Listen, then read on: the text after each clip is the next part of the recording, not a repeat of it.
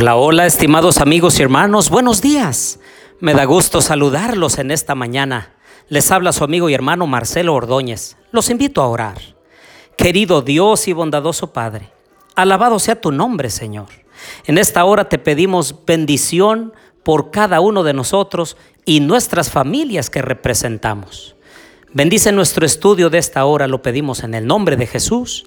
Amén. Abran por favor su Biblia en Mateo capítulo 22. Los primeros versículos hablan de cómo el reino de los cielos es semejante a un rey que hizo una fiesta de bodas para su hijo. Pero resulta que los invitados no quisieron ir a la fiesta.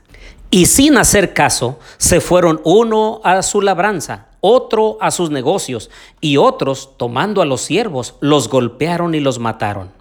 Claramente el pueblo de Israel estaba siendo ejemplificado por aquellos que habían rechazado la invitación de ir a la boda.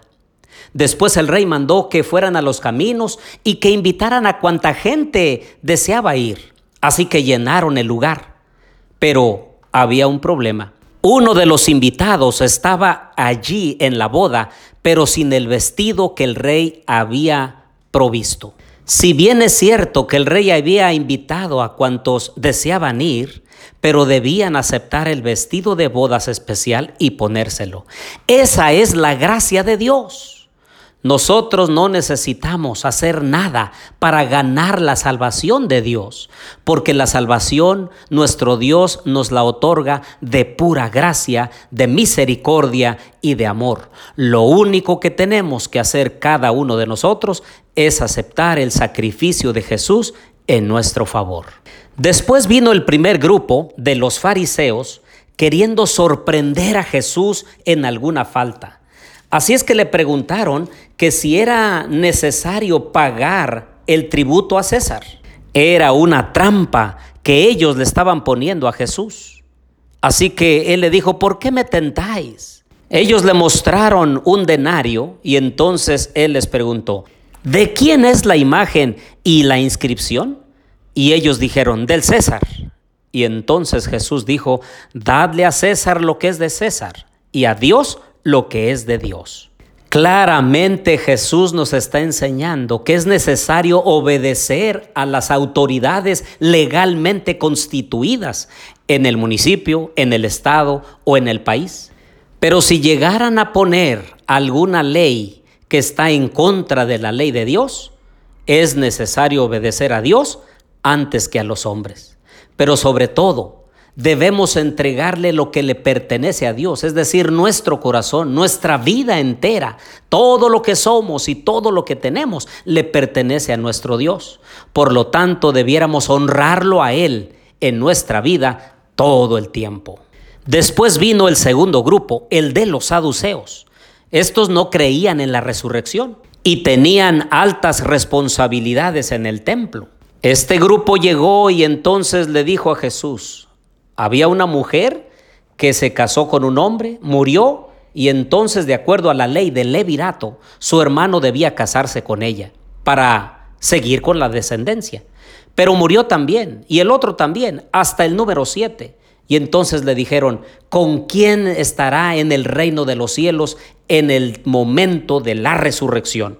Y entonces Jesús le respondió, erráis ignorando las escrituras y el poder de Dios, pues en la resurrección ni se casarán ni se darán en casamiento, sino serán como los ángeles de Dios en el cielo.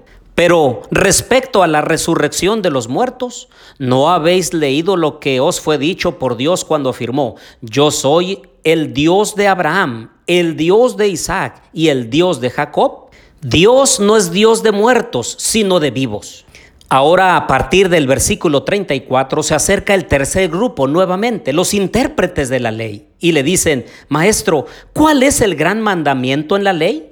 Jesús les dijo, amarás al Señor tu Dios con todo tu corazón, con toda tu alma y con toda tu mente.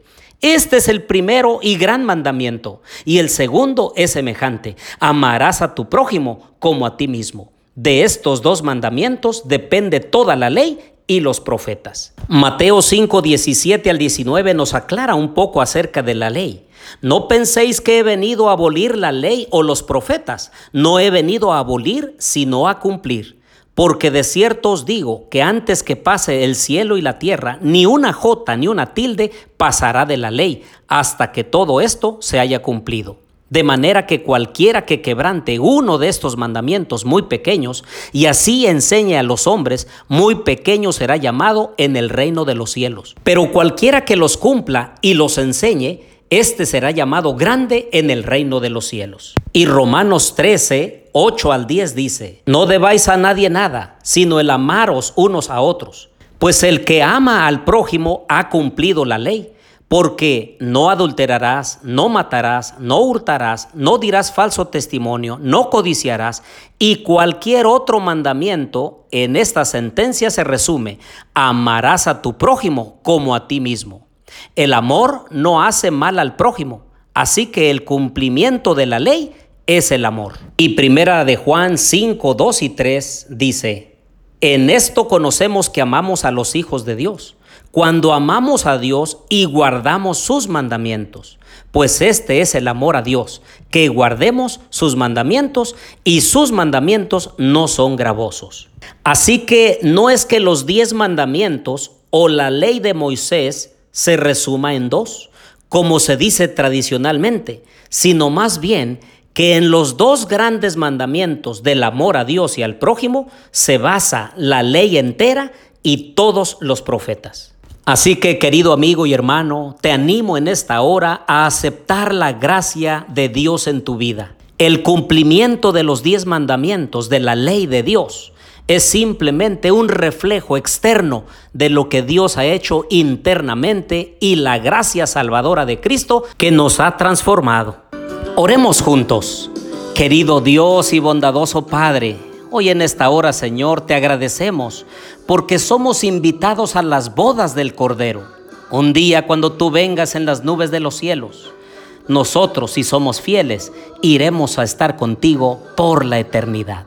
Ayúdanos a ser fieles, ayúdanos a ser obedientes a tus mandamientos y que podamos reflejar el amor que tú has insertado en nuestro corazón. Bendiciones te pedimos para nosotros, para nuestras familias, en el nombre de Jesús. Amén.